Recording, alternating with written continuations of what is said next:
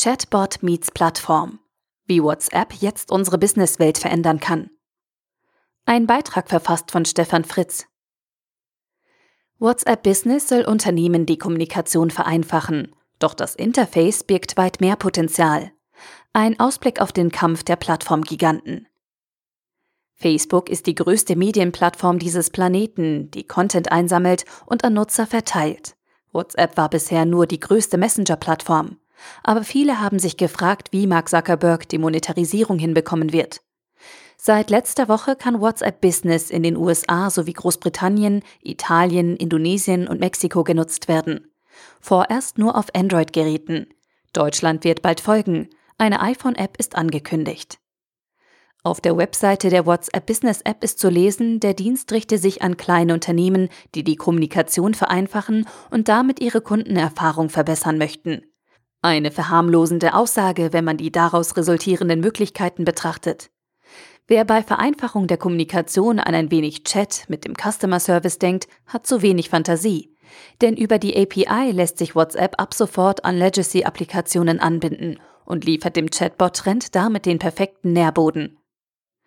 Bislang hatten Chatbots das Problem, dass nur Messenger-Clients mit geringer Verbreitung eine offene API hatten. Facebook hat genau dieses Problem jetzt für den gesamten Planeten gelöst. Denn faktisch jeder Nutzer in der westlichen Hemisphäre hat einen WhatsApp-Client auf seinem Smartphone. In Asien sieht die Welt anders aus. Die Chinesen haben mit WeChat ihr eigenes Universum. Und genau dorthin lohnt sich der Blick, wenn man das Potenzial von WhatsApp Business begreifen will.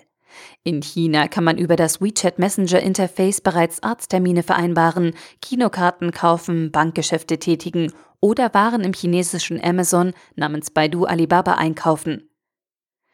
Und das alles über ein Interface in einer App. Der Messenger-Dienst ist über seine API mit allen wichtigen Diensten verbunden und dafür müssen die Bank-App oder die Warenhaus-App gar nicht mehr auf dem Telefon installiert sein.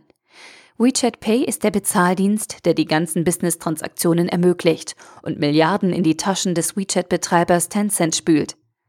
Sogar Häuser werden in China nicht nur über den Messenger-Client verkauft, sondern sogar darüber bezahlt. Was PayPal in einem Jahr an Geschäftstransaktionen abwickelt, schafft WeChat Pay in wenigen Tagen. Dass fast alle Informationen von WeChat auch den chinesischen Behörden zur Verfügung stehen, ist ein anderes Thema.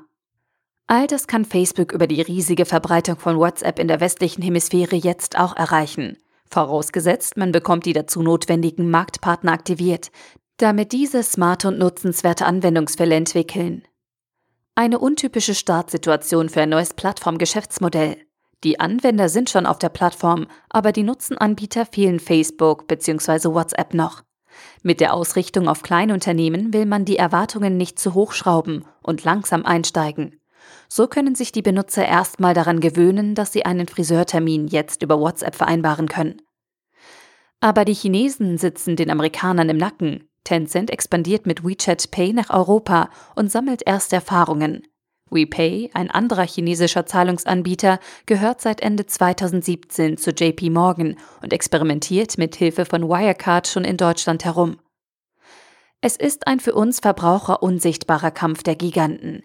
Denn dem Gewinner im Plattformwettstreit um das Chatbot User Interface, also den API-fähigen Chat-Client mit hoher Verbreitung, wird zumindest für einige Jahre die Businesswelt gehören. Damit könnte Facebook das erste Unternehmen sein, das zwei völlig unabhängige Mega-Plattform-Geschäftsmodelle am Start hat.